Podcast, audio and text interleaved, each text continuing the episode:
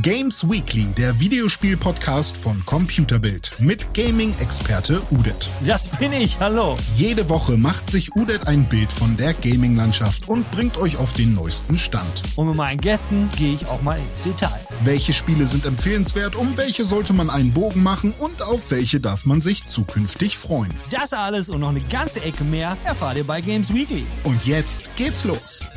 Hallo meine Freunde und auch ihr allen anderen. In Games Weekly diese Woche, in der vorweihnachtlichen Games Weekly, geht's weihnachtsmäßig nur um all das Schlechte, was die Menschheit so ablassen kann. Ich rede mit euch über toxisches Verhalten am Arbeitsplatz, Betrug und unendlicher menschliche Gier. Aber verzagt nicht, unter all diesen schrecklichen Themen habe ich auch ein Thema, das viele von uns erfreuen wird, weil da geht es um eine Geschichte, die viele von uns sich bestimmt schon über viele, viele Jahre gewünscht haben. Aber genug gequatscht, wir fangen an.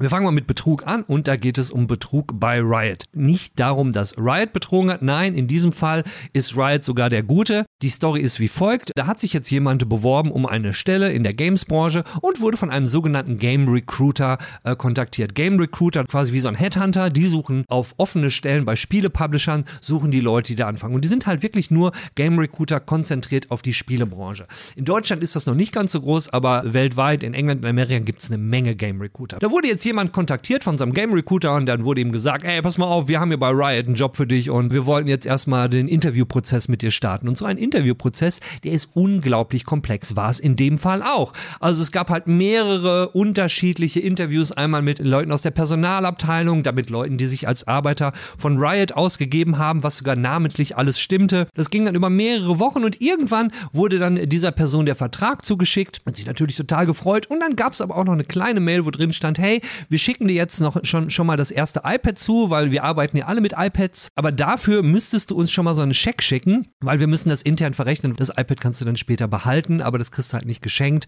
Deswegen brauchen wir diesen Check. Und da genau geht dann der Betrug los, weil die Person schickt dann den Check los und von dem Moment an hört sie nichts mehr von dem Betrüger. Davon hat jetzt Riot auch Wind mitbekommen, dass es halt da Betrüger gibt, die halt irgendwelche Fans von ihnen ansprechen, sprich die Leute, die einfach ihren Traumjob suchen und werden dann also nicht nur, dass man erstmal A, seinen Traumjob nicht bekommt bei dem Publisher, sondern man wird sogar noch um sein Geld betrogen. So, was hat Riot jetzt gemacht? Riot hat selbst Geld in die Hand genommen und hat ihre Anwälte beauftragt und hat jetzt erstmal eine Klage gegen Unbekannt, weil nicht bekannt ist, wer dieser Scammer ist. Dabei ist dann rausgekommen, das ist jetzt nicht so eine Einzelmasche, sondern das passiert auch öfters. Und es passiert nicht nur bei Riot, sondern bei fast allen großen Publishern. Rockstar gab es schon solche Geschichten und so weiter. Nur keiner der anderen Publishern hat bisher jemals gesagt, oh, das ist aber nicht cool, äh, das werden wir jetzt mal untersuchen, weil wir wollen ja nicht, dass die Leute, die sich bei uns bewerben, auf einmal glauben, wir nehmen den halt Kohle, ziehen den Kohle aus der Tasche. Vor allen Dingen ging, hat Riot auch gesagt in einem Statement, wir wollen nicht, dass die Namen unserer Angestellten missbraucht werden, weil was der Scammer gemacht hat, er hat ja einfach Namen aus dem, aus dem Firmenregister von Riot genommen und hat sich dann ausgegeben als eben diese Person. Und auch da sagt Riot, deswegen haben wir ein ureigenes Interesse daran, diesen Fall zu untersuchen und darauf, dafür zu sorgen, dass sowas nicht mehr vorkommt. Ich finde es ein feiner Zug. Nichtsdestotrotz glaube ich, ist bei all dem, was man so mitkriegt, so in den letzten ein, zwei Jahren in der Games-Branche, Riot, ich glaube, das sind noch welche von den Guten. Mittwoch, der 8. Dezember, das ist der Tag, an dem Ubisoft beschloss, komplett böse zu werden. Weil das ist nämlich der Tag, an dem Ubisoft ein äh, Video veröffentlichte auf YouTube, was mittlerweile äh, 13.000 Dislikes hat, knapp 1.200 Likes. Gut, die Dislikes, das weiß ich nur deswegen, weil es gibt mittlerweile Plugins, mit denen kann man die Dislikes sehen, obwohl YouTube ja gesagt hat, Dislikes kann man nicht mehr sehen. Kann man also. Ja, und in diesem Video offenbart ähm, Ubisoft die neuen Pläne, nämlich, dass Ubisoft wird jetzt in ihren Spielen NFTs benutzen. Richtig gehört. Und das erste Spiel, was NFTs bzw. diese Technik benutzen wird, das wird Ghost Recon Breakpoint sein. Ihr wisst schon, das Spiel, was 2019 so richtig gut abging, sprich total floppte. Naja, aber Ubisoft hat Ghost Recon nicht aufgegeben und versucht ganz viele tolle Sachen, unter anderem zum Beispiel diese wundervollen NFTs. Zum Anfang gibt es das noch nicht überall, zum Beispiel die Engländer, die machen da noch nicht mit, aber wir Deutschen, äh, die, die Kanadier, die Amerikaner, die Franzosen und so weiter. Da wird dieses neue Feature outgerollt. Es sind drei Items. Am 9., am 12. und am 15. Dezember sollen die ersten ähm, Items kommen. Dazu müsst ihr nur äh, Ubisoft Connect auf Windows spielen. Ihr müsst Level 5 erreicht haben und ihr müsst mindestens 18 Jahre alt sein. Und dann könnt ihr diese wunderschönen NFTs kaufen. Ja, jetzt hat das Ganze natürlich einen riesen Shitstorm ausgelöst. Naja, 13.000 Dislikes bei so einem Video innerhalb von einem Tag, das ist schon eine Hausnummer. Und äh, die Kommentare unter dem Video sind auch dementsprechend von, jetzt hat sich Ubisoft entschlossen, komplett böse zu werden. Ich muss die Dislikes gar nicht sehen, ich kann sie fühlen, hat jemand geschrieben. Oder jemand anderer hat geschrieben, für mich ist das nur ein Signal, dass sie versuchen, jeden Cent aus der Marke Ghost Recon zu melken, während sie nur minimalen Einsatz in die Spiele selbst investieren. Ja, dieser Eindruck kann entstehen. Für mich ist da aber eigentlich eher das größte Problem, was für ein Zeichen das im Grunde genommen setzt. Weil in dem Moment, wenn man jetzt sagt, okay, wir äh, fügen unserem Spiel jetzt noch zusätzliche Komponenten zu, die ihr käuflich erwerben könnt und diese könnt ihr nur käuflich erwerben. Äh, dann ich dann nun Tür und Tor für die sogenannten Whales. Whales, das sind ja die Leute, die Game Publisher wirklich lieben. Whales im Sinne von Wahl, also Wahlleute, die richtig viel Kohle haben. Und was dann letztendlich dazu führen kann, also wenn diese NFT-Nummer Schule macht in Games, dass nur die Leute mit der meisten Kohle die coolsten NFTs, sprich Items, haben können. Und da kann man tausendmal sagen, ja, das ist ja alles nur kosmetisch. Ich meine, wenn wir eins gelernt haben in der Games-Branche, es werden immer irgendwelche Testballons gemacht. Am Anfang ist das Ganze nur kosmetisch und dann wird es irgendwann Pay to Win. Haben wir schon tausendmal gesehen. Genauso mit dem ganzen Kang mit DLCs. Also wenn NFTs dieselbe Schule machen wie früher DLCs, äh, erinnert euch noch für an, an Spiele, wo es äh, ganz, also die Älteren unter uns, ganz, ganz früher gab es kaum DLCs. Ein Spiel kam raus und da war dann alles drin. Und irgendwann ging es dann mit den den DLCs und den Add-ons los. Und dann hatte man so den Eindruck, dass die Publisher schon während, als das Spiel kam raus, und die hatten schon so ein paar Sachen einfach zurückgehalten, weil muss ja noch ein DLC kommen. Das hat ja äh, so ein bisschen dafür gesorgt, dass die Qualität der Spiele jetzt nicht unbedingt besser wurde. Und ich kann mir auch vorstellen, dass diese ganze NFT-Nummer nicht unbedingt dafür sorgen wird, dass es uns mehr Spaß macht, die Spiele in der Zukunft zu spielen. Und wenn es um Handeln geht und Geld machen in einem Spiel, muss ich spontan auch nur an das Auction House in Diablo 3 denken das lief ja auch super. Das endete letztendlich dann darin, dass man eigentlich nicht mehr Diablo 3 gespielt hat, sondern man nur das Auction House gespielt. Und das war ja auch so erfolgreich, dass es das immer noch gibt. Nämlich eben nicht. Naja, zieht Ubisoft das wirklich durch? Ich persönlich denke, wenn sie das machen und dieses System, was sich Quarz nennt, dieser komische Job, den sie da aufbauen wollen, alter Schwede, na dann, gute Nacht. Ich finde das mal so richtig kacke. Wie ist denn so eure Meinung? Schreibt es doch mal in die Kommentare. Ich würde mich echt mal dafür interessieren, was ihr so davon haltet. Kommen wir doch mal zu was Gutem. Mit einer vielleicht klitzekleinen Prise, was nicht ganz so gut. Es geht nämlich um Firefly. Firefly oder Serenity, der Kinofilm. Viele von euch werden sagen, oh mein Gott, die beste Sci-Fi-Serie aller Zeiten. Och Mann, wenn sie das doch mal neu auflegen würden oder wenn es weitergehen würde. Und gute Neuigkeiten? Ja, es wird neu aufgelegt. Vielleicht nicht ganz so gute Neuigkeiten. Von wem wird es neu aufgelegt? Von Disney wird es neu aufgelegt. Und Disney hat auch schon ein Statement abgelassen, äh, was ähm, passieren wird mit dieser Neuauflage von Firefly. Es wird im Fernsehen laufen und es wird eine mehrteilige Serie sein, so wie man es ja vom Firefly kennt. Und es wird der alte ähm, Drehbuchautor, der wird nicht mehr dabei sein. Joss Whedon, der hat unter anderem, der hat das alte Firefly gemacht, der hat Serenity gemacht, der hat auch an Dingen gearbeitet wie Buffy the Vampire Slayer, Dr. Horrible, Sing-Along Blog, äh, Aliens und so weiter und so fort. Der war richtig fett im Business. Nur dummerweise ist Joss Whedon jetzt nicht mehr so fett im Business, weil auch der gute Mann hat sich einen Ruf gemacht wegen äh, toxischer Stimmung am Arbeitsplatz. Ich glaube auch Sexual Harassment. Also er war im kurz gesagt und zusammengefasst ein Arschloch. Und das Schöne ist doch zu sehen, dass Arschlöcher mittlerweile auch in der Berufswelt nicht mehr so weiterkommen, wie es früher immer war. Weil wenn das dann rauskommt, dass man Arschloch ist, dann gibt es irgendwann Firmen, die wollen einfach nicht mehr mit dir zusammenarbeiten. Und genauso hat es jetzt auch den Joss Whedon getroffen, weil er wird bei dem Remake von Firefly leider nicht mehr dabei sein. Da hat Disney jetzt schon gesagt, nee, mit solchen Leuten wollen wir nicht zusammenarbeiten. Ich persönlich finde, das ist eine richtig gute Neuigkeit. Aber zurück zu Firefly an wen wird sich denn Firefly richten? Weil das ursprüngliche Firefly war ja mehr so an Erwachsene gerichtet und naja, wie wir Disney ken kennen, Disney ist jetzt ja nicht unbedingt die Company, die äh, Premium-Serien und Filme für Erwachsene macht. Nee, es ist mehr kindgerecht. Und auch da hat Disney verlauten lassen, ja, Firefly wird nicht mehr nur so ein rein erwachsenes Ding sein, sondern werden schon darauf achten, dass das auch Jüngere sehen können. Und das, naja, bleibt halt abzuwarten, wie es letztendlich möglich wird. Ähm, Auf jeden Fall gute Nachrichten schon mal für alle, die ähm, für die alten Firefly-Suchtis, die schon seit Jahren darauf warten, dass es davon mal was Neues gibt von der Lieblingsserie.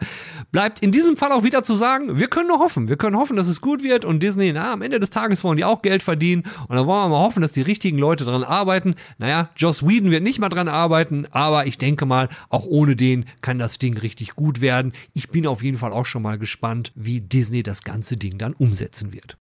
Bevor wir jetzt zum Jan äh, rüber schalten und uns anhören, wie Halo Infinite so gelaufen ist, erstmal ein kleiner Hinweis von mir, weil gerade erst gelesen, und zwar ein Hinweis für all die Leute, die Halo Infinite jetzt wahrscheinlich schon auf der Xbox äh, Series X haben und dort spielen und die Quick Resume Funktion benutzen könnten. Leute, macht das nicht. Es gibt ein Problem mit Quick Resume. Wenn man das benutzt, kann es passieren, dass Dinge, die ihr freigeschaltet habt für einen Multiplayer, irgendwelche Cosmetics oder so, dass die nicht mehr funktionieren oder dass die nicht mehr da sind. Also einfach momentan nicht benutzen. Microsoft weiß Bescheid, gibt es auch schon eine News dazu, dass es dann Probleme mit gibt und sie sind dabei, das zu beheben. Aber man muss sich ja der Gefahr gar nicht aussetzen. Also erstmal kein Quick Resume benutzen und warten, bis der Patch da ist, dann wird das Ganze laufen. Aber jetzt geht's zum Jan.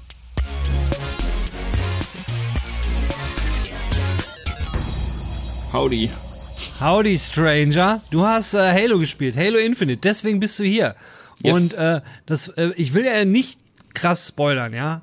Aber du hast eine andere Meinung als ein Großteil der Tester, was die Open World angeht. Und man hat dir das Spiel weggenommen. Diese beiden Dinge mal vorweg. Wie, wie war denn deine, Zeit, deine Zeit mit Halo? Erzähl doch mal. Äh, ist halt, Ha- Halo ist Halo ist Halo, so. Ähm, das, ja, es ist halt ein Shooter, ein Shooter der, der alten Klasse, sag ich mal, äh, Halo 1, ich weiß gar nicht, wann das rauskam, ist ja ewig her mittlerweile. Müsste ich jetzt in meinem schlauen Aufzeichnung nachschauen. Ähm, und ja, ich glaube, man hat bei Microsoft irgendwie nie damit gerechnet, dass ähm, dieses Franchise so groß wird und so beliebt auch vor allem wird. Und man hat sich dann immer so ein bisschen dadurch gemausert und ähm, immer versucht, so ein bisschen bei seinen Wurzeln zu bleiben, hat aber auch in alle möglichen Richtungen ausgeschlagen. Also man hat Strategiespiele gemacht, man hat Bücher geschrieben dazu natürlich und dies und jenes. Ähm, und ja, dann kam 2016, kam dann Halo 5 raus und ähm, ja, jetzt ein paar Jährchen später dann Halo Infinite und äh, ja, ich sag mal, was du schon gesagt hast, sehr viele Tester sind irgendwie auf dem Hype-Train mitgefahren, ähm, was zum Teil berechtigt ist. Doch, weil ich, also das ist halt das, was auch viele in ihren anderen Reviews halt gesagt haben. Ähm, du machst das Spiel an, die Halo-Musik geht los, der Chor fängt an zu singen und du hast direkt so Gänsehaut und weißt so, alles klar, Baby, ich bin zu Hause, let's go. Ähm, dann hast du das auch, du, du wirst direkt am Anfang mit dem Chief äh, konfrontiert, natürlich, mit dem Master Chief als Hauptcharakter. Endlich wieder richtiger Hauptcharakter und ähm, ja, dann hast du auch direkt dieses, die Waffen wieder quasi in der Hand, die du kennst und ja, es fühlt sich halt an wie damals, ne? Es ist ein bisschen wie dieses, dieses Homecoming, du bist jetzt halt da und schön und äh, ich bin da und kann, kann schießen und Dinge tun. Ähm, die Gegner kennt man direkt. Ähm, das ist auf der einen Seite alles sehr cool, auf der anderen Seite halt alles auch ein bisschen, bisschen oll, weil ich, also ich bin hier gerade bei einer kurz, ist ja nervig. So, ist ja furchtbar. Ähm, genau, auf der anderen Seite ist das aber auch halt, es ist, wirkt alles ein bisschen so, als würde man nicht mehr, also nicht höher springen, als man muss und ähm, ja, das, das zeigt sich Du, halt mein, auch du in meinst jetzt nicht höher springen, als man muss in Bezug auf, wa- was einem da als Halo-Fan kredenzt wird. Oder was Genau, also ich, damit? genau, das ist das Ding. Also ich glaube, als Halo-Fan bist du irgendwo befriedigt, sagst dir halt, okay, ich, ich mag Halo, ich wollte das Spiel nochmal so spielen. Ähm, und sie haben es ja auch versucht, irgendwie zu, zu bereichern durch neue Sachen, äh, die aber halt, ja, ich sag mal so 2012 sind. Also eine Open World, die jetzt nicht wirklich geil ist, darüber reden wir gleich nochmal. Und halt jetzt zum Beispiel, weil jedes Spiel braucht einen Enterhaken äh, oder so einen Greifhaken. Und ähm, ja, okay, man hat irgendwie was versucht, in Anführungszeichen. Aber es ist halt nichts Neues. Also es ist jetzt nicht so, vor allem man, man sollte halt meinen, dass gerade Microsoft bei, seinem bei seinem Zug fährt. Weil Halo ist für mich immer noch das Xbox-Spiel. Ähm, dass man da irgendwie versucht, ein bisschen Varianz mal reinzubringen, vielleicht auch mal einfach den Leuten vor den Kopf stößt und etwas wirklich Neues probiert. So, ich hatte gestern mit einem Kollegen drüber noch gesprochen, äh, mit dem Pascal, und der hat auch gesagt, so, naja, Sony hat zum Beispiel mit God of War auch die Arschbomben ins Glück probiert mit dem letzten Teil. Sie haben sich zwar nicht komplett von der Serie entfernt, aber sie haben versucht, einiges neu zu machen, das Ganze irgendwie neu aufzuziehen. Das kam natürlich nicht bei allen gut an, aber bei vielen, ähm, weil das Spiel an sich auch sehr gut war. Aber Halo spielt sich halt noch genauso wie damals. Das kann auf der einen Seite natürlich cool sein, aber auf der anderen Seite, falls du halt so ein bisschen den Fortschritt möchtest, und ich meine, wir sind mittlerweile sehr viele Teile auch vorwärts, ähm, ja, man trippelt so ein bisschen auf der Stelle leider. Also zumindest mich stört das. Das, ja, ist ja besser Persönliches. Hat sich denn vom Spielerischen was getan? Ist es da irgendwo, ist es da halt auch Spielgefühl alles das, dasselbe geblieben oder würdest du sagen, okay, hier gibt es noch ein paar Verbesserungen? Weil momentan hört sich für mich ja so an, ja, okay, es ist halt ein neues Halo und der einzige Unterschied ist Open World. Bam. Das war eine gute Zusammenfassung. Ähm, es, es, fühlt sich genauso an wie damals. Also du hast halt Fähigkeiten aus den letzten Teilen wurden dir quasi weggenommen. Ähm, also diese Dash und solche Sachen wurden halt geändert oder weggenommen. Ähm, du kriegst jetzt Fähigkeiten über so Skillsysteme, die du halt dann unterwegs findest. Da kannst du dann, keine Ahnung, dein Schild mit besser machen oder dein Greifhaken oder dein Sonar oder solche Sachen. Ähm, dafür musst du dann auch Skillpunkte finden auf Halo Zeta, also auf dem Planeten und auf dem, auf dem Halo. Und ähm, ja, aber der Master Chief bewegt sich eigentlich quasi noch genauso wie früher. Er ist halt groß, bisschen, bisschen schwerfällig zumindest, zumindest anmutend, weil das Gunplay ist immer noch super, macht immer noch sehr viel Spaß. Die Auswahl an Waffen ist mittlerweile auch enorm. Ähm, aber genau, du, du, bewegst dich halt einfach eigentlich noch genauso vorwärts. Du kannst sliden, über Boden rutschen. Der Enterhaken, Greifhaken, wie gesagt, 2012. Just Cause hat damit schon vor Jahrzehnten angefangen. Ähm, ist jetzt auch hier und bereichert das Ganze, weil du kannst dich halt zu Gegnern hinziehen und ihnen dann einfach direkt eine knallen. Du kannst dich aus Gefahrsituationen befreien und wegspringen oder versuchen wegzukommen. Ähm, das macht halt Bock, immer noch. So wie damals, so, so auch jetzt halt. Ähm, die Steuerung ist ein bisschen fummelig geworden, finde ich, bei, bei dem Waffen-Gameplay, weil deine Waffen, du hast halt zwei Waffen dabei. Ähm, du hast aber auch vier Granaten, die musst du dann mit dem Steuerkreuz umschalten. Du hast dann noch deine Gadgets, auch die musst du mit dem Steuerkreuz umschalten. Du musst halt wissen, wo was ist. Das ist manchmal im Eifer des Gefechts ein bisschen fummelig. Ähm, aber ja, also Gameplay-mäßig ist es halt eigentlich so, bis auf die Open World natürlich, so wie früher. Was, wie gesagt, nicht schlecht sein muss, weil Halo hat sich immer gut gespielt und tut es mhm. auch jetzt zum Glück noch. Aber ja, es ist jetzt nicht so viel neu, sag ich mal. Das muss ja auch nicht schlimm sein, wenn jetzt nicht so viel neu ist. Ich meine, wenn immer alles neu sein müsste, würde es ja gar keine Remastered geben. Ne? Äh, sprich, äh, wenn alte Sachen gut neu aufgelegt, in Anführungszeichen neu aufgelegt sind, mhm. ist es ja auch okay. Aber du hast ja im Vorfeld schon mal gesagt, so äh, Open World funktioniert für dich nicht so gut oder gefällt dir nicht so gut. Was sind denn so deine Kritikpunkte an der ganzen Open World Geschichte? Ja, es ist eine langweilige Open World für mich. Es ist halt eine generische Open World. Also ganz am Anfang kommst du quasi an auf den Planeten, machst dann, holst dir halt einen Posten, so, also Posten, das stehen drei Kisten, eine Plattform, ein kleines Türmchen, machst ein paar Gegner kaputt, sagen sie, boah, geil, hier, ähm, alles klar, da kannst du dich jetzt dann hin teleportieren, da kannst du auch Waffen bestellen und Fahrzeuge bestellen und sowas, was du quasi, das klingt jetzt ein bisschen falsch, aber das, das schaltest du wie in so einer Art, ähm, Ingame Battle Pass frei. Also das klingt jetzt dumm, aber du kriegst, du wirst halt für alles belohnt, was du machst in der Open World, kriegst du halt Punkte und damit hangelst du dich so einer Leiste entlang und ab einem bestimmten Wert kriegst du halt dann zum Beispiel den Scorpion, den Panzer.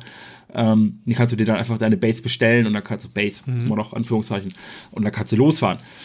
Ähm, bis zu dem Moment dachte ich, okay, schauen wir mal, was passiert. Open World, ich, ich liebe Open Worlds, wenn sie gut gemacht sind. Ich spiele sie sehr gerne. Sie müssen nicht mal unfassbar aufwendig, also aufwendig im Sinne von voll sein, zum Beispiel, weil Halle hat mhm. mir die Open World sehr lange Spaß gemacht, bis ich irgendwann eingeschlafen bin nach 120 Stunden.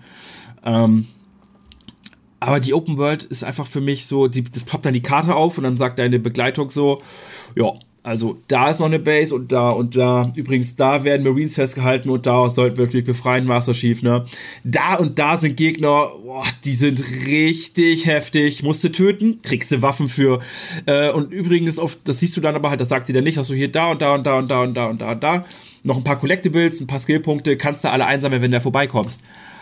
So, und ich war direkt so, geil ich kann mich jetzt über die ganze Open World hier bewegen und Dinge tun. Und selbst das macht halt dann auch leider noch keinen Spaß, weil du hast zwar Fahrzeuge noch und nöcher, gerade am Anfang kriegst du halt auch Warthog, Ra äh, Razorhead heißt glaube ich das Gruppentransportding. Du kriegst halt einen kleinen Buggy, wo du alleine drin fahren kannst. Aber du fährst da rum und jeder kleine Ziegelstein lässt sich halt sonst wohin katapultieren. Unfassbar nervig. Ähm, das heißt, du rennst eigentlich nur rum, wenn, also wenn du schnell vorwärts kommen willst, ähm, hast deinen Enterhaken dabei und ziehst dich halt dann immer über Fels und Stein, hast du nicht gesehen. Und an jeder Ecke stehen halt irgendwelche Gegner und du weißt meistens aber auch gar nicht, was machen die da. Warum ist jetzt, warum stehen jetzt hier plötzlich ein Grunt und ein paar von den kleinen Minions so rum und hä? Sind die jetzt nur da, um mich aufzuhalten? Und dann, dann killst du die halt und dann rennst du zum nächsten und tötest da und dann sammelst du da noch was ein, so. Das kann zwar funktionieren und Hardcore-Halo-Fans werden auch sagen, geil, noch mehr zu erkunden, noch mehr zu tun. Yes, ich habe richtig Bock. Ähm, aber wer nicht so krass verliebt ist, ich weiß nicht, ob der so viel lange Spaß an der Open World hat und ähm, es ist dann für mich auch keine gute Open World, weil sie mich nicht von sich aus unterhält, sondern ich dazu genötigt werde, einfach von Punkt A zu B zu C zu fahren und Dinge zu tun. Und, ähm, Gut, aber, aber wenn man jetzt so auf Open-World-Spiele steht, in Anführungszeichen, ähm, sprich, wenn, wenn, wenn äh, die Spielmechaniken alle Spaß machen, wobei mit dem Autofahren, das hat sich jetzt ja nicht, äh, mit dem Vehikelfahren nicht so gut angehört. Ähm, aber ich weiß nicht, ob du das Gefühl kennst, in Destiny gibt's, wir haben das immer genannt, äh, da bist du auf sowas wie, wie Autopilot was so viel bedeutet wie, du hast deine Aufgabe vergessen, rennst aber eigentlich nur noch rum und killst irgend, ballerst irgendwelche Typen ab, weil das eigentlich Spaß macht. Und nach einer Stunde denkt man, oh fuck, ich wollte ja eigentlich was ganz anderes machen.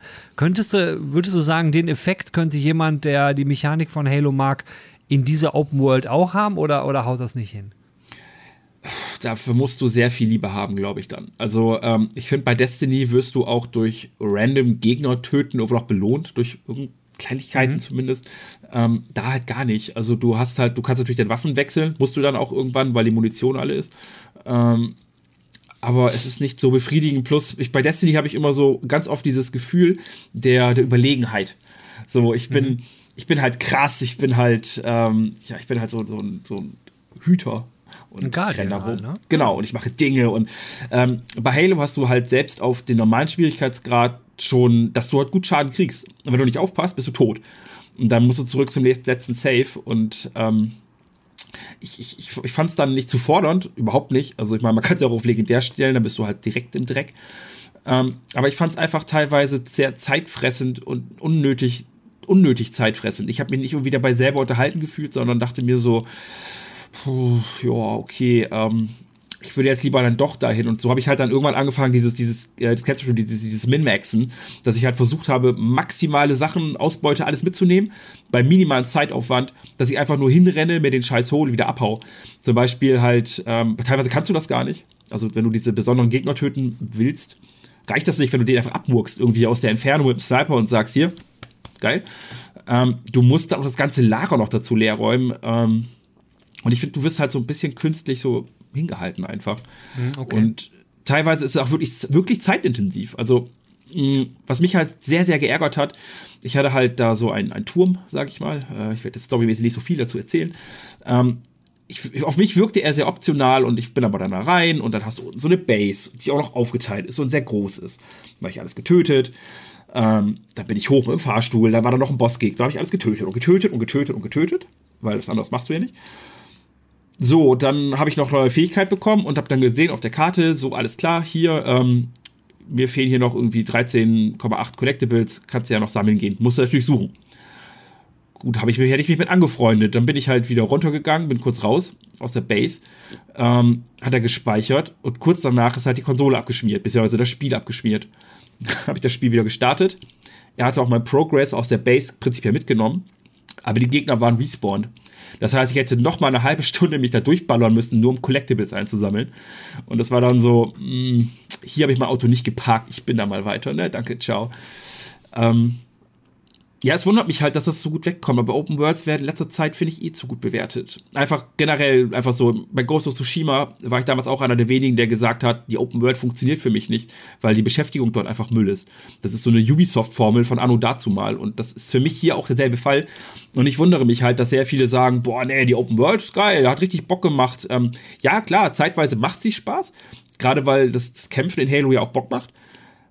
Aber sie ist, sie ist halt zu, zu präsent und will, will zu viel von dir. Gibt es dir will, will, ab, will abgearbeitet werden, ne? Genau, die, schreit, mhm. schreit danach so, hier, bitte, bitte erledige mich, weil du hast da was von.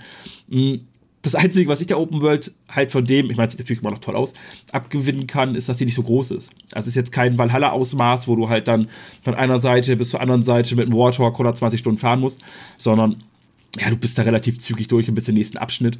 Aber auch da fehlte mir dann so ein bisschen die Abwechslung, weil Halo Theta ist Halo Theta ist Halo Theta. Das ist halt Berge, Wälder, so gefühlt alles das gleiche. Du hast halt, bist halt dann auch im Ring unterwegs. Ähm, auch da sieht alles gleich aus, meistens. Und das hatten sie halt in vorherigen Teilen nicht. Das in vorherigen Teilen war es sehr oft abwechslungsreicher, weil du verschiedene Biome warst. Du hast halt verschiedene mhm. Planeten erkundet, du warst in großen Städten und sowas. Das ist auf Halo Theta leider nicht gegeben. Und ja, es wirkt ein bisschen dünn. So. Das ist doch mal schön zu hören. Dann äh, liegst du in dem Trend, äh, ähm, folgst du in diesem Fall also nicht den Trend. Was ich ganz schön finde, äh, äh wir sind ja über, über dein, äh, dein Mini-Review so ein bisschen drauf gekommen, ähm, dass es da zwei Arten von Spieler gibt. Es gibt einmal die Spieler, bei denen funktioniert die Ubisoft-Formel noch. Und mhm. mit Ubisoft-Formel meine ich halt eben dieses Open-World-Spiel, wo du halt eine Karte hast, die du eigentlich gar nicht brauchst, weil die Karte ist nichts anderes als eine To-Do-Liste, mhm. wo nur Aufgaben stehen und die musst du abhaken. Und, und das ist halt eigentlich die ganze Karte. Und wer bei, bei, bei dir offensichtlich funktioniert dieser Mechanismus gar nicht mehr. Vielleicht hast du dich da echt müde gespielt. Ich kenne das von Dark Souls. Man kann sich ja müde spielen bei bestimmten, ja. Äh, von bestimmten Features oder Mechanismen oder Genres sogar. Und wer an sowas noch Spaß hat, würdest du sagen, äh, sprich, wer sagt, okay, diese Listen finde ich cool, alles geil, klasse, äh, würdest du sagen, der, der hätte dann gar nichts zu meckern in Halo? Also zumindest in der Open World nicht. Also wer wirklich sagt, boah, ja, nö, wenn mir das angezeigt wird, da gehe ich hin, mach Dinge, gehe zum nächsten Ort, mach Dinge und so, und das, das, das liebe ich, ich, ich find's geil, dann, dann bitte, spiel. Könnt ihr. Ich will niemand aufhalten. Ähm, das Witzige ist ja, dass sich Ubisoft ja selbst von der Ubisoft-Formel so ein bisschen ent, ent, ent, entfremdet hat, äh, in Valhalla zum Beispiel. Valhalla hat für mich sehr, sehr, sehr, sehr lange richtig gut funktioniert, die Open World, weil es waren zwar Fragezeichen, aber du wusstest nicht, was dahinter steckt. Das war jetzt nicht, mach dies, jenes, XY, sondern manchmal waren es einfach nur kleine Stories, kleine, kleine, kleine Bits and Bytes, du konntest irgendwas für diese, die, die Welt wurde geformt. Und ähm, das, das, was Ubisoft halt nach meiner Meinung verkackt hat in Valhalla, war einfach der Spannungsbogen und die Spielzeit. Weil es, es war einfach viel, viel zu groß. Das hätte man irgendwie eindampfen müssen, komprimieren. Dann wäre es Richtung perfekt gegangen, vielleicht. Weiß ich jetzt nicht. Ähm, aber ich finde, Halo setzt halt noch davor an und sagt, er macht daraus nicht mal ein Geheimnis, was dort sein könnte und du hast irgendwie diesen Erkundungsdrang, sondern dir wird halt ins Gesicht geknallt, hier ist ein böser Grunt, Grund XY. Wenn du ihn tötest, bekommst du diese Waffe und zwar für immer in deine Base. Jetzt mach das bitte. Und mhm. ähm, ich weiß nicht, ich habe einfach keinen Erkundungsdrang dahinter. Dann mir ist das einfach dann auch wirklich ah. teilweise egal, wenn okay. ich sehe, ich bekomme dafür so eine Plasmapistole. Ah, I don't give a fuck, will ich nicht haben brauche ich nicht, also weiß ich schon, ich kann das auslassen, aber dann brauche ich diese Open World auch nicht. Also das ist dann Blödsinn für mich. Okay, Halo Infinite, Infinite definitiv nichts für dich, wenn ich das so sehe. Das, Sprich, nee, das ist das wenn Ding. das Spiel wieder freigeschaltet wird, wirst du wohl nicht weiterspielen. Doch, tatsächlich, das ist halt das Ding. Ähm, ich, ich skippe aber die Open World einfach. Ich werde einfach diese Open World Mechanik einfach ignorieren, ähm, soweit ich kann, weil die Story, so, sofern ich sie auch dann verstehe, weil die ist ja wild. Ähm, wie gesagt, sie nehmen ja alles aus den Strategieteilen, Büchern, anderen Spielen, alles zusammen. Und die Halo-Geschichte ist ein bisschen größer. Ich glaube, da hätte man auch ein bisschen mehr draus machen können, so auch einfach mal abseits von allem. Aber egal. Ähm, aber ich finde es halt cool. Also ich mag, ich mag die ganze Geschichte um die, um die äh, Blutsväter, um den Master Chief, um Cortana, ähm, um die Halo-Ringe, was dahinter steht, um die Allianz, um die, ach, alles, was halt dazugehört. Finde ich halt super cool. Und ähm, mir macht das spielerisch ja auch Spaß. Also gar keine Frage. Ich liebe es halt jetzt allein am Anfang in Halo Zeta, wenn du unterwegs bist und du ziehst dich irgendwo hin durch und dann haust du auf irgendwie, keine Ahnung, Grunts ein. Dann kommt da einer angesprungen mit so einer Art Granatwerfer, dann kommt da noch welche und du bist halt wirklich in Action drinne. Gute Action, coole Kämpfe. Ähm, und wenn ich das halt weiterhaben kann und weiterhaben darf, werde ich es komplett durchspielen. Vielleicht sogar mehrfach, vielleicht mit meinem Cousin zusammen, wenn man das dann überhaupt irgendwie unterwegs ist oder so. Ähm, solche Sachen, überhaupt kein, keine Frage. Vielleicht gucke ich mir sogar den Multiplayer dann noch an, auch wenn mir eigentlich die Zeit dafür fehlt. Aber mich, mich nervt halt die Open World persönlich und ich verstehe nicht, warum sie so extrem gut bei den Testern bisher weggekommen ist.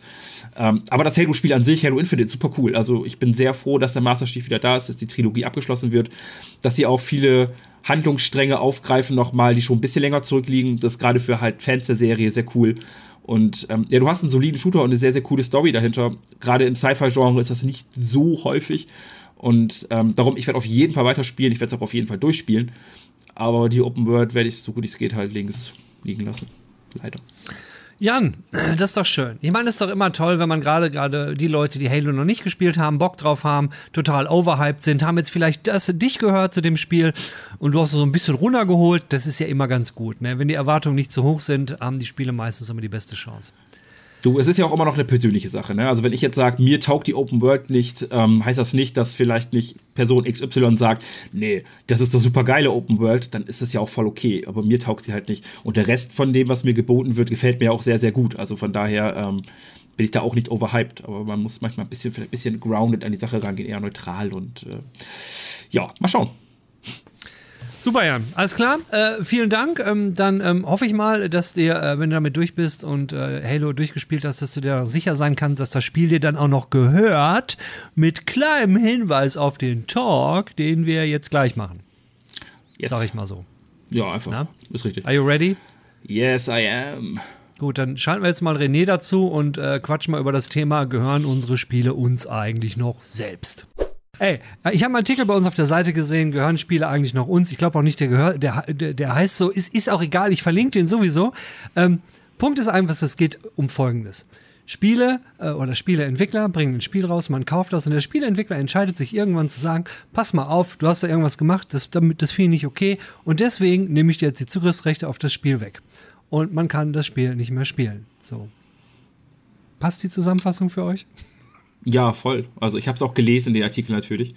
Ähm, ja, passt. Im konkreten Fall ging es ja um Forza 5 und genau. äh, dass dort Spieler, ich sag mal, beschissen haben, geschießt haben. So, es war nicht mal beschissen, die haben einfach gecheased und halt äh, Mechaniken ausgenutzt oder abused und äh, ja, daraufhin wurden ihnen halt dann für diverse Dinge dann die Rechte entzogen, teilweise sogar das Spiel, glaube ich, sogar ganz gesperrt. Ähm, was halt schon krass ist. Äh, ja, Games as a Service, ne? Geil. Endlich haben wir sowas. Hm. Hurra. Interessant. Äh, tatsächlich ähm, war mir der Fall gar nicht bewusst und das ist tatsächlich nochmal eine neue Facette. Ich habe nämlich schon gedacht, okay, wir reden heute darüber, was ist eigentlich der Unterschied zwischen Leihen und Kaufen und irgendwie, wenn man kauft, dann leiht man ja eigentlich auch nur noch heutzutage. Aber das ist ja tatsächlich ähm, nochmal eine ganz andere Nummer, die ich tatsächlich auch äh, ziemlich, also ne, jetzt ganz frisch, erster Eindruck, klingt sehr frech, auch wenn man, selbst wenn man richtig viel Scheiße macht man ist ja Nutzer des äh, Game Passes zum Beispiel, im Falle des, von Forsa schätze ich mal.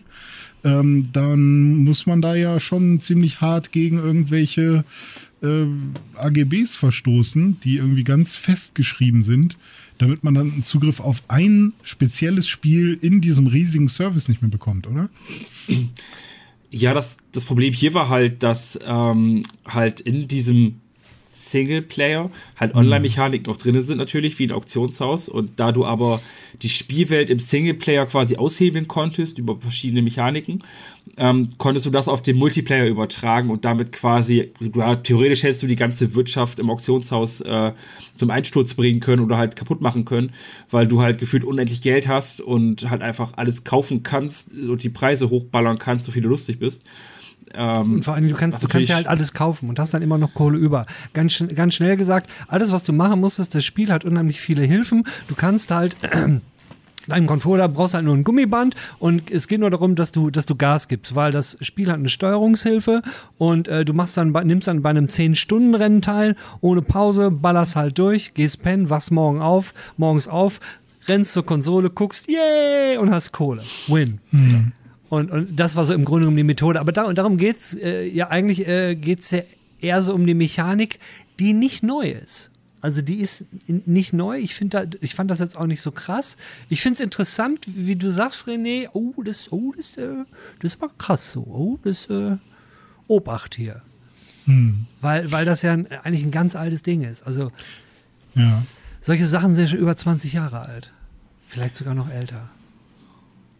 Ja, das Problem hast du, glaube ich, dann in dem Moment, wo du halt damit eine Economy noch einführst mit Multiplayer-Aspekt, wo du halt dann dadurch Einfluss nehmen kannst und äh, das Spielgefühl für andere torpedierst ähm, oder torpedieren kannst. Es ist halt dann, ich finde, unsouverän vom Entwickler oder halt unsouverän programmiert, wenn dann halt äh, gesagt wird, so, ja, vielleicht ist das Spiel ist komplett jetzt weg für dich, egal ob du halt jetzt im Ultimate Pass hast oder nicht. Ähm, weil dann müsste man die Person vom Online-Modus einfach ausschließen können. Ich meine, solche Funktionen sollte es eigentlich geben und sagen, okay, das Online-Geschäft hast du dir jetzt verdorben. Ich meine, jeder Spieler, der das Spiel spielt, wird dem zugestimmt haben in irgendeiner kleinen Klausel, die niemand liest.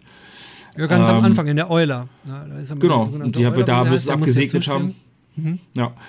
Ähm, und dann, dann würde ich sagen, okay, PP, ich meine, wir haben auf unserer Seite den Trick auch veröffentlicht. Ähm, haben allerdings auch dazu geschrieben, Achtung Leute, es ist nicht ohne, es ist nicht erlaubt und es, ihr könntet dadurch wirklich Probleme bekommen. Ähm, es, die Leute müssten sich natürlich dann auch selber irgendwo in die Pflicht nehmen und sich halt dem bewusst sein. Aber klar, es ist natürlich dann die Frage so, ja, wenn ich jetzt irgendwie Geld dafür im Ultimate Game Pass bezahle, ich bezahle am Monat irgendwie 13 Euro für und dann spiele ich was und spiele das Spiel so, wie ich das für richtig halte, weil ich halt für mich cheaten will, was ich in einem Singleplayer komplett problemlos finde, weil warum sollte ich nicht mein eigenes Spielgefühl vielleicht betrügen für mich, wenn ich sage, das hilft mir oder macht für mich einfacher. Ich habe einfach nicht die Zeit zum Beispiel, ohne Ende Geld zu farmen, also mache ich sowas. Ähm, aber wenn das dann so ist, dass wenn man das Spiel dann wegnimmt dadurch ähm, oder sperrt, ja, ist schon schwierig, finde ich. Also. Ja, es ist gar nicht mal so sehr diese Frage, ist das jetzt moralisch cool oder uncool, was die Person gemacht hat, ja. weil wir befinden uns halt nicht im Real Life in dem Sinne, wo man halt wirklich die echte Weltwirtschaft zerstört oder so, ja. sondern äh, man ist halt irgendwo in einem Videospiel, wo ja der Entwickler die Grenzen setzt und wenn da eben ein Loch oder ein Bug oder was auch immer durch sowas entdeckt wird, dann ist es doch eher so, oh, da äh, dem ziehen wir jetzt einfach mal seine Currency wieder ab oder kann irgendwas anderes machen halt, aber nicht äh, den Spieler dafür bestrafen, dass er das macht, was man in dem Spiel machen kann. Aber also, wie Udit schon gesagt hat, so, so eine Mechanismen gibt es ja schon seit Ewigkeiten. Ähm, aber es soll ja mehr darum gehen, also wenn, wenn das sowieso jetzt immer mal wieder passiert, kann man sich überhaupt noch sicher sein, dass wenn man ein Spiel kauft oder wenn man es überhaupt kauft, dass es dann auch äh, verfügbar ist für einen. Ähm, und ich, also ist euch das schon mal passiert? Also, äh, also René, zu dem, was du sagst, du machst jetzt ja quasi eine neue Ebene auf. Also, weil ja. eigentlich weil ist ja so die Frage, ist, ist das okay, dass das überhaupt jemand macht? Sozusagen, hey, ich habe ein Spiel gemacht, das verkaufe ich dir. Aber du machst da jetzt äh, das Wording bei vielen Entwicklern immer, ist ja immer, äh, du spielst das Art in einer Art und äh, das Spiel in einer Art und Weise, wie es nicht gedacht war.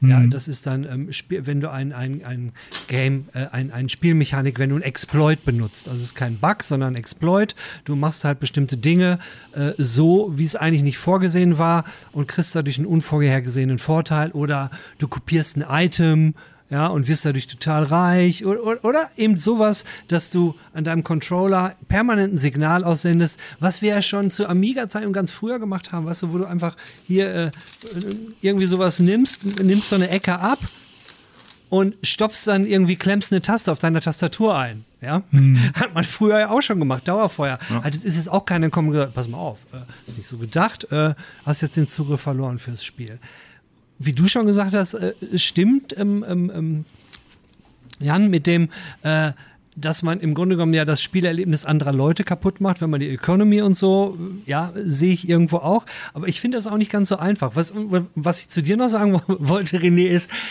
mit einer neuen Ebene ist ja diese Geschichte, wo du sagst, wie, wie bestraft man das jetzt? Oder, oder was sollte man mhm. damit machen? Sollte man ihnen das wegnehmen oder wie auch immer? Ich finde, in dem Fall jetzt mit Forsa ist extrem unsouverän damit umgegangen worden. Es gibt ja auch Beispiele in der Vergangenheit, keine Ahnung, wo in MMOs Cheater oder Leute, die irgendwas falsch, ist ja nichts anderes wie Cheater cheaten, äh, wurden dann öffentlich hingerichtet und dann wurde der Account weggenommen. Der Charakter war eh tot, ja.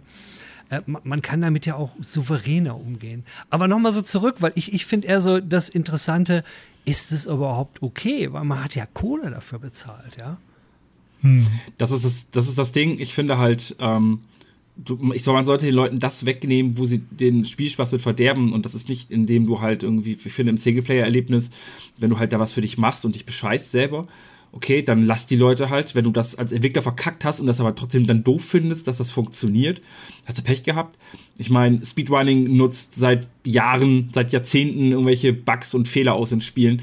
Ähm, da ist es zur Belustigung geworden. Ich habe selber diese, dieses Gummiband-Ding habe ich bei Dirt und auch bei Final Fantasy 15 gemacht, weil da musst du auch unendlich Strecken fahren und laufen. Ich habe gar keine Zeit für den Scheiß. Bei Rocket League genauso viele Trophäen. Komm, scheiß drauf, Gummiband und los.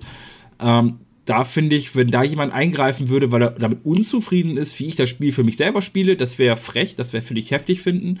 Ähm, solche Leute wie jetzt konkret bei Forsa, würde ich einfach wirklich dann versuchen, halt vom Multiplayer zu trennen. Da würde ich halt sagen, so, ähm, wenn du wissentlich, vielleicht wissentlich, vielleicht unwissentlich, das ist dann halt PP, teures Lehrgeld, ähm, aber du hast versucht oder du hast damit den Multiplayer beeinflusst, du hast eine Economy beeinflusst, andere Spieler auf irgendeine Art und Weise, dann nehme ich dir entweder für eine gewisse Zeit oder dauerhaft das Internet da halt weg, dass du nicht mehr im Multiplayer spielen kannst. Was ich halt dann einen logischen Schritt finden würde. Aber das komplett wegzunehmen ist halt, hm. ja, schwierig. Vor allem, wenn die Leute dafür wirklich auch wirklich Geld hingelatzt haben, weil sie vielleicht nicht im Game Pass unterwegs sind, sondern halt sagen so, ja gut, ich ähm, habe das Spiel jetzt zum Vollpreis gekauft. Ja, ja, das ist, glaube ich, der große Unterschied zwischen Singleplayer. Ne? Ich mache irgendwas für mich selbst und äh, das betrifft niemand anderes sozusagen. Ja. Und Multiplayer, was ja immer ein soziales Konstrukt ist. Das ist ja nie ein, ich mache das hier für mich. Und natürlich äh, ha haben Menschen auch da die niederen Bedürfnisse, einfach der Geilste zu sein und irgendwie schnell an, an Ruhm zu kommen und sonst was. Und deswegen wird immer, wenn ein Spiel rauskommt, wird es irgendjemanden geben, der den ersten Exploit findet und äh, die Person dann zu bestrafen ist, glaube ich, schwierig. Macht dann, das nimmt ja auch den Spaß vielleicht auch einfach weg, äh, Grenzen auszutesten von dem Spiel und dann zu sagen, okay, du kriegst das Spiel jetzt nicht mehr, weil du hier ähm, uns gezeigt hast, äh, wo wir irgendwie noch was ausbessern sollten, ist ein bisschen schwierig. Deswegen, aber ich bin voll d'accord, wenn man sagen würde, wenn du teilhaben willst an unserer Gemeinschaft, wo wir hier gemeinsam spielen, genauso wie im echten Leben auch mit, mit Menschen, dann gelten gewisse Regeln. Und äh, wenn man die dann noch äh, vor, vorsätzlich äh, bricht, dann schließt die Person aus. Und vor allem bei dem Spiel sollte das ja besonders einfach gehen. Aber das gesamte Spiel und die Gesamterfahrung, wenn es ein reines Multiplayer-Spiel ist, ja, hm, dann ist natürlich schwierig. Dann muss, dann kann man halt auch kein Singleplayer mehr spielen oder das Spiel überhaupt irgendwie genießen. Ähm, ja. Aber dann muss man, also ist ja auch, wenn du, äh, sorry, wenn ich jetzt ein bisschen mehr rede, wenn du irgendwie auf ein Event gehst und du hast das Ticket bezahlt, aber da verhältst du dich wie das größte, wie der größte Vollidiot und dann wirst du rausgeschmissen, weil du irgendwie rumgepöbelt hast, dann sagst du dann nachher auch nicht, ja, aber ich habe doch bezahlt, ich muss, ich darf da jetzt doch aber wieder rein. So. Ähm, ja. Und das ist natürlich schwierig bei etwas, was ja irgendwie ein Objekt ist, wenn du es als Disk gekauft hast. Aber gleichzeitig geht es ja auch vor allem bei Spielen um die Erfahrung und nicht nur um das Objekt, was man irgendwie kauft, ob es jetzt digital oder, oder analog ist. Deswegen kann ich das voll nachvollziehen. Also ich finde, der Vergleich mit dem Event hinkt so ein kleines bisschen, wenn mhm. ich Event als sowas sehe, wo mehrere Leute hingehen, die sich, äh, die sich etwas äh, äh, mehr oder weniger passiv reinziehen und du zerstörst für alle das Erlebnis und die gehen da nur hin und gehen wieder weg und das war's. Hier geht es ja, wie du am Anfang ja auch gesagt hast, wir haben uns mhm. darauf geeinigt, ist jetzt ja kein Spiel mehr. Äh, deswegen gleich auch nochmal was zu diesem Datenträger-Disk-Vergleich, mhm. äh, sondern man ist Teil von der Community und deswegen kann dann der Entwickler halt sagen, pass mal auf, hast ja was falsch gemacht und ich nehme dich raus. Was mich an der ganzen Sache stört ist, äh, wenn wir jetzt davon ausgehen, okay, es ist okay, dass man unter bestimmten Umfällen als Entwickler sowas machen darf, wenn wir das mal sagen, okay, sehen, man darf das unter bestimmten Dingen, aber ich meine, letztendlich geht es ja um was Kreatives, um Spiele. Und in Spielen findet man ja auch, wenn, wenn das ganze Ding, was wir jetzt, worüber wir reden, sprich, dass wir auf der einen Seite den Spieler haben, auf der anderen Seite den Entwickler und die haben beide so ihre Interessen. Der Entwickler sagt, machst du was falsch, fliegst du raus. Der Spieler sagt, ich will das Spiel so spielen, wie ich will. Wenn das ein Spiel wäre und der Spieler macht was falsch, dann würde das Spiel so laufen, der Spieler macht was falsch und wäre tot und man könnte das Spiel nie wieder spielen. Was für ein langweiliges Spiel, ja? Mhm. Und, und ich meine, hier geht es ja um Leute, die Spiele entwickeln. Warum gibt es nicht intelligente, sprich, ich, es gab ja schon mal Spiele, wo du hast irgendwie gecheatet und rutscht dann automatisch ab in eine andere Liga, die nur für Cheater zugänglich ist. Oder, oder du kannst äh, für eine bestimmte Zeit bestimmte Autoklassen nicht mehr fahren. Oder, werden, oder du wirst irgendwie gefleckt, dein Account. Bei Ultima Online, einem ganz alten äh, äh MMO, aber du, du greifst einen anderen Spieler an, machst auch was falsch, was passiert denn da? Du wirst geflaggt, du kriegst, mhm. dein Name wird auf einmal rot und alle sehen, guck mal, der hat was falsch gemacht. Ja. Kann man ja intelligent benutzen und deswegen finde ich, wenn dann immer so gleich die Bannkeule und dann auch gleich das größtmögliche Mittel, sprich, wir nehmen dir jetzt alles weg, ich finde das, ähm, ich, man müsste eigentlich sagen, nicht mehr zeitgemäß. Wenn man schon man sagt, das Ganze hier ist ein soziales Umfeld und wir müssen hm. hier regulierend eingreifen als Entwickler, weil denen ja. geht es letztendlich ja nur ums Geld. Also wir sind uns auf jeden Fall halt einig, dass, die, dass das Durchgreifen quasi zu hart war, oder? Dieses oder ist es ja schon? Äh, also ich, ich finde halt als absolut, Entwickler, ja. als Entwickler muss man einfach Wenn man so den Zugriff zu einem Spiel ja Sorry, ich glaube, Jan ist asynchron zu uns, deswegen denkt er die ganze Zeit, wir brechen, wir brechen. Ja, ihr, ihr sprecht einfach nicht mit mir, das ist das sad. Rein. Ja, schade. Jan, du wolltest aber was dazu sagen. Du darfst trotzdem was dazu sagen. Das ist völlig okay. Ich, ich rede jetzt einfach, vielleicht komme ich auch erst in 20 Sekunden oder so bei euch an, das ist okay. Ähm, ich finde halt, man muss als Entwickler mit dem Ganzen irgendwie souveräner umgehen. Also, ähm, wenn im Spiel so etwas passiert, dann ist das ja eigentlich die Schuld des Entwicklers, vor allem wenn man sich halt, wenn man sich halt eine Economy schafft, wenn man davon ausgeht, ich habe jetzt eine Economy und das läuft alles super gut ähm, ich werde das online stellen und so und mein Spiel ist perfekt und dann kommt sowas, dann ist man doch selber irgendwo schuld. Ich meine, dass, dass, ne, dass die Spieler sich Mittel und Wege suchen, um irgendwie abzukürzen, um immer besser zu werden, das hat man zuletzt bei New World gesehen, das gab es aber auch schon bei WoW und wahrscheinlich auch schon davor, dass halt irgendwelche Mechanismen gefunden wurden, womit sich halt gut Geld verdienen lässt, irgendwie Geld machen lässt, was ja nicht mal Cheaten ist. Es hat ja keiner irgendwie das Spiel gehackt, sondern es wurden Mechaniken ausgenutzt, die halt da waren. Und wenn man dann so darauf reagiert, obwohl man es genau genommen eigentlich selbst verkackt hat, ähm, finde ich halt irgendwie grenzwertig, weil das, man sollte da als Entwickler irgendwie drüber stehen und damit einfach dann entweder drüber stehen oder einfach besser entwickeln und mhm. sich jetzt nicht selber dann noch so, so peinlich anstellen, nachdem man es ja eigentlich selbst verkackt hat. Wie in dem Fall ja. jetzt bei Forza. Und es ist ja tatsächlich auch wirklich bei jedem Spiel so. Und ihr habt bestimmt Spiele, die euch sofort einfallen. Bei mir war es damals mit äh, Final Fantasy oder mit Pokémon meinetwegen so bei irgendwelchen JRPGs. Ähm, wenn man seine Pokémon aufleveln will und grinden will, dann weiß man irgendwann die Spots, wo die Pokémon sind, die am meisten Erfahrungspunkte bringen. Äh, oder wo man halt hingeht, damit es am schnellsten geht oder so. Oder muss ich halt die und die Arena-Leiter ganz oft hintereinander machen oder die Top 4 ganz oft hintereinander machen oder was auch immer. Und wenn dann irgendwann äh, ich in einem Forum lese oder so, dass es einen schnelleren Weg gibt, dann mache ich den vielleicht. Und ähm, wenn ich dann tatsächlich aus, äh, weiß ich nicht, aus irgendeinem Grund noch was Besseres äh, entdeckt habe, dann mache ich das vielleicht, weil ich will halt ja einfach den, also es sicherlich ein natürlicher Trieb von uns Menschen, irgendwie einen effizienten Weg zu finden und uns nicht ähm, mit der gleichen Aktion die ganze Zeit irgendwie durchzuquälen. Und ähm, so kann ich mir das bei Forsa auch total vorstellen. Sobald jemand gemerkt hat, Alter, man, bei so einem 10-Stunden-Rennen gibt's ja richtig viel Kohle, äh, da erinnere ich mich an Super Smash Bros. damals, Melee, wo man irgendwie Mewtwo nur bekommen hat, wenn man ähm, alle vier Controller reingesteckt hat oder für jeder Controller wurde die Zeit, die man spielen musste, äh, durch die Anzahl der Controller geteilt und so. Natürlich habe ich mir vier Controller geholt und die in mein Gamecube gesteckt und dann über Nacht die Konsole angelassen, um dann endlich Mewtwo, Mewtwo zu haben. Und solche Geschichten sind es ja. Und jetzt würde ich gerne sagen, was ich mir gewünscht hätte, wäre, man hätte einfach checken müssen, ob auch die Gyrosensitivität während dieses 10-Stunden-Renns hin und wieder mal aktiviert wird. Vielleicht wäre das schon mal eine coole Sache, obwohl dann hätten die das einfach auf so ein Vibrationspad gepackt, ne? Aber äh, und wenn es nicht so gewesen wäre, dann hätte man die ganze Kohle abgezogen bekommen. Ey, ganz im Ernst, wenn, wenn dem Entwickler, jetzt mal an, angenommen, dem wirklich so, uns liegt was da dran, wir wollen nicht, dass sie das Spielerlebnis für alles jetzt von der Ökonomie mal abgesehen, weil das wäre ein Desaster. Mhm. Aber wenn ihm jetzt so aus Herzensgüte was drin li liegen würde, hätte er sagen können, okay, wir werden jetzt unser QA-Team danach beauftragen, die werden sich das angucken, ob in der Ökonomie irgendwas auftaucht, die gucken sich die Accounts dann an und fahren mhm. dann in-game oder wie auch immer, kriegst halt eine Nachricht und sagst so, ey, hallo, hier sind Unregelmäßigkeiten aufgetaucht, wir haben das behoben, schönen Dank, wie auch immer.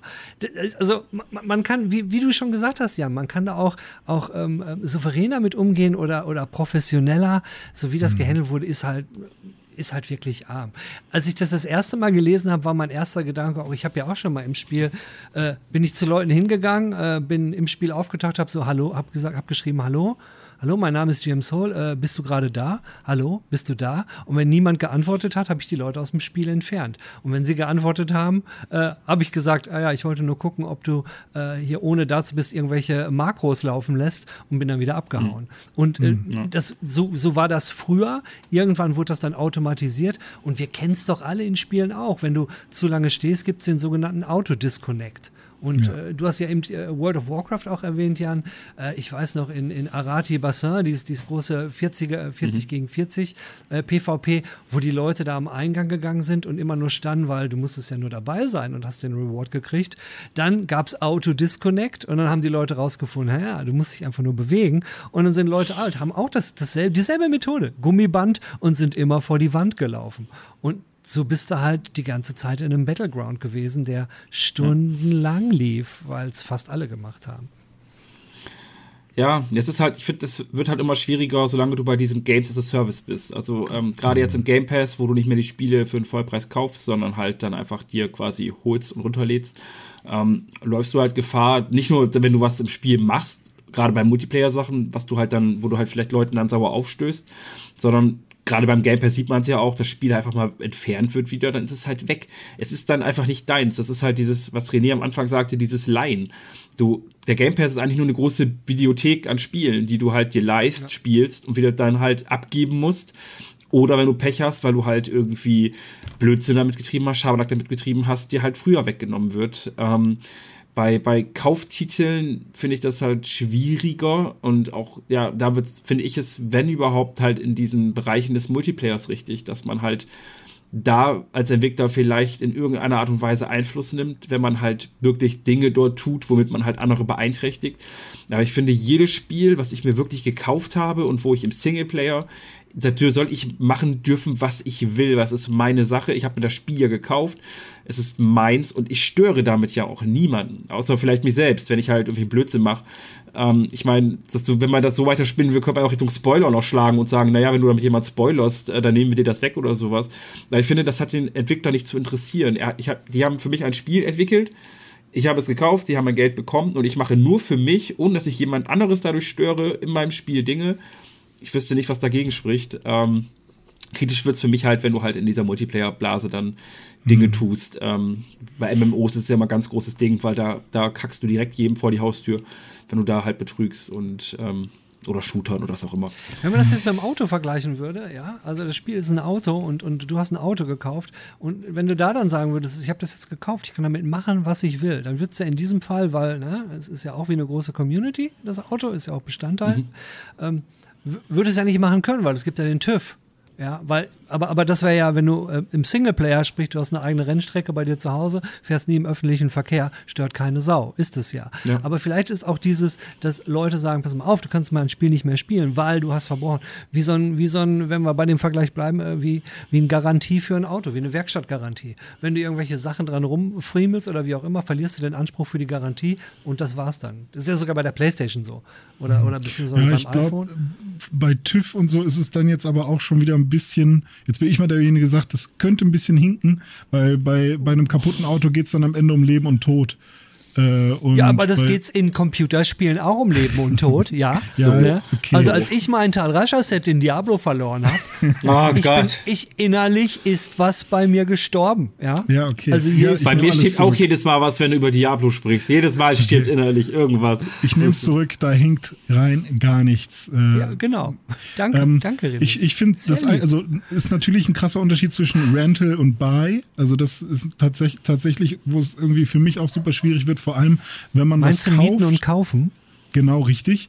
Äh, vor allem, wenn man was kauft und dann sind wir jetzt ja auch in, dieser Diskussion äh, schon seit einiger Zeit äh, der Game Preservation, dass irgendwann ja Spiele auch, obwohl man sie gekauft hat, vor allem digitale Spiele, die man nicht als Disc gekauft hat, aber selbst die irgendwann nicht mehr abspielbar sind oder auch aus einem Store genommen werden. Ich glaube, bei GTA war es ja jetzt so, auf dem PC ist es wieder zurückgekommen, die Klassik GTA-Trilogie, aber auf den Konsolen ist, sind die Spiele nicht mehr äh, downloadbar.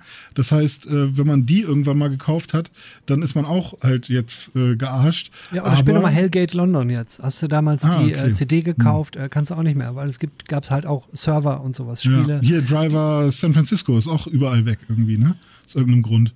Ähm, okay. Und wenn du eine 360 hast mit dem Spiel an sich, geht's noch irgendwie, aber naja, auf jeden Fall ähm, sind das dann ja auch so Sachen, wo du dich fragst, okay, rein juristisch hast du damals irgendwas angeklickt und irgendwas gemacht und gekauft, sodass die das dürfen, sozusagen. Aber an sich ist es scheiße. Und eigentlich wollte das niemand so. das ist ähm, richtig. Und das, deswegen bin ich auch traurig. Oder wenn man sich irgendwie auf dem iPhone 4, weiß nicht welches iOS das war, Tony Hawk gekauft hat, dann war das auch schon auf dem iPhone 6 nicht mehr installierbar und so. Also solche Geschichten gab es dann ja auch. Ja, ich meine, gut, aber diesem, diesem Problem stehen wir ja an ganz vielen Dingen jetzt aktuell gegenüber. Also, hm. keine Ahnung, lass jetzt gerade mit diesen ganzen Cosmetics auch und sowas.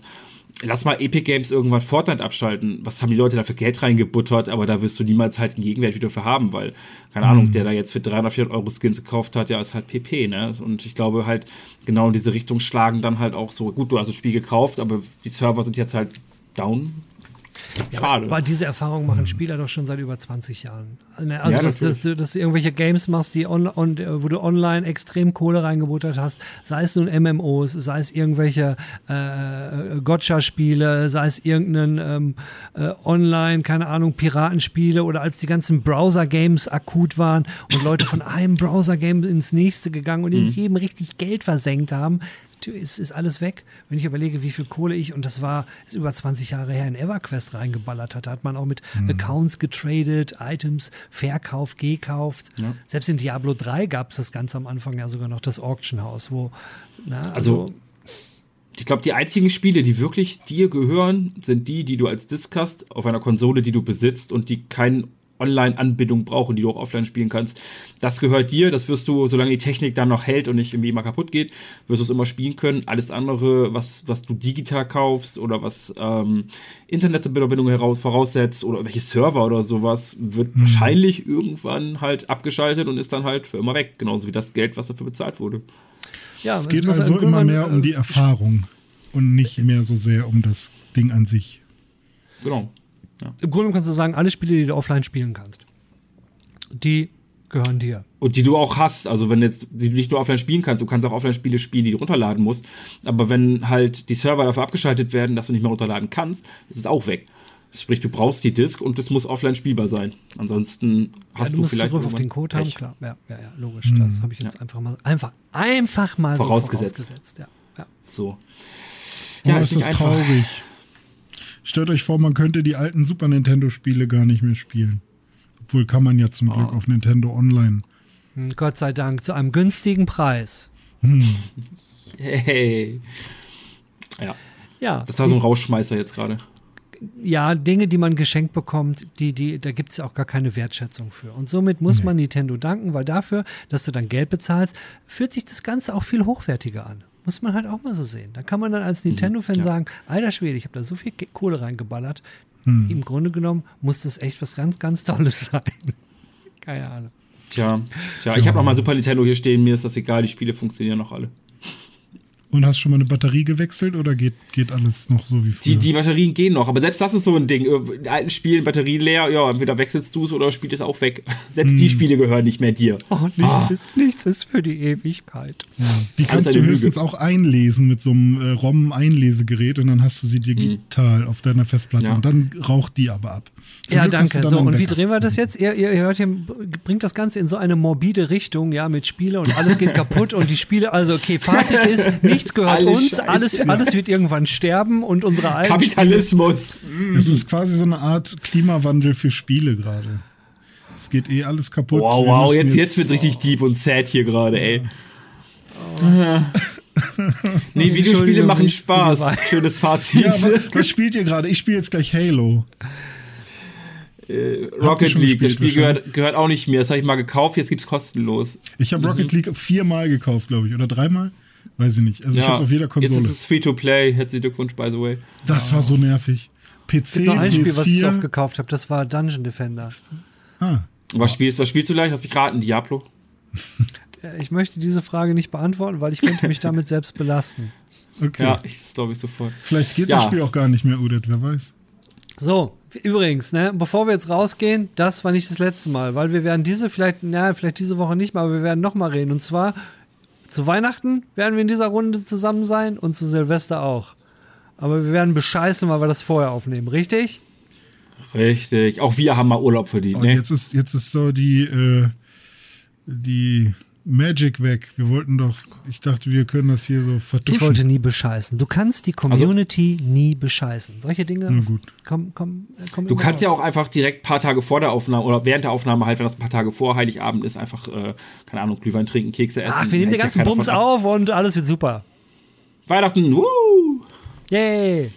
In diesem Sinne, hat wieder Spaß gemacht mit euch beiden ähm, und wir hören uns hier das nächste Mal. Bis dann. Jo. Jo, mach's gut. Ciao, ciao. Nächste Woche Folge 40 von Games Weekly und dafür werden wir auch vier Personen im Talk haben. Also nicht nur den Jan und natürlich wieder den René und René wird dabei, dabei sein, weil René macht einfach alles schöner. Also noch schöner als der Jan das schon macht. Und dann haben wir nächste Woche noch den fantastischen Robert Ladentin da. Der ist nämlich deswegen da, weil er einmal fantastisch ist und zum zweiten, weil er eine Xbox Series X hat. Und das passt nämlich super zu unserem Thema Fazit nach einem Jahr Xbox Series X und PlayStation 5. PlayStation 5, das bin dann ich und der Jan und ein bisschen auch der René, der hat nämlich auch eine PS5, aber der spielt, glaube ich, meistens äh, die Switch, aber die, über die reden wir nicht. Die hat ja kein Jubiläum. Die ist ja nicht ein Jahr raus. Das also nächste Woche. Diese Woche ist gelaufen und nächste Woche haben wir die letzte Folge vor Weihnachten. Das ist ja auch mal was. Und Weihnachten haben wir uns auch was Nettes überlegt. Aber das erzähle ich euch nächste Woche genau an dieser Stelle. Bis dahin, schönen Tag, schönes Leben und tschüss.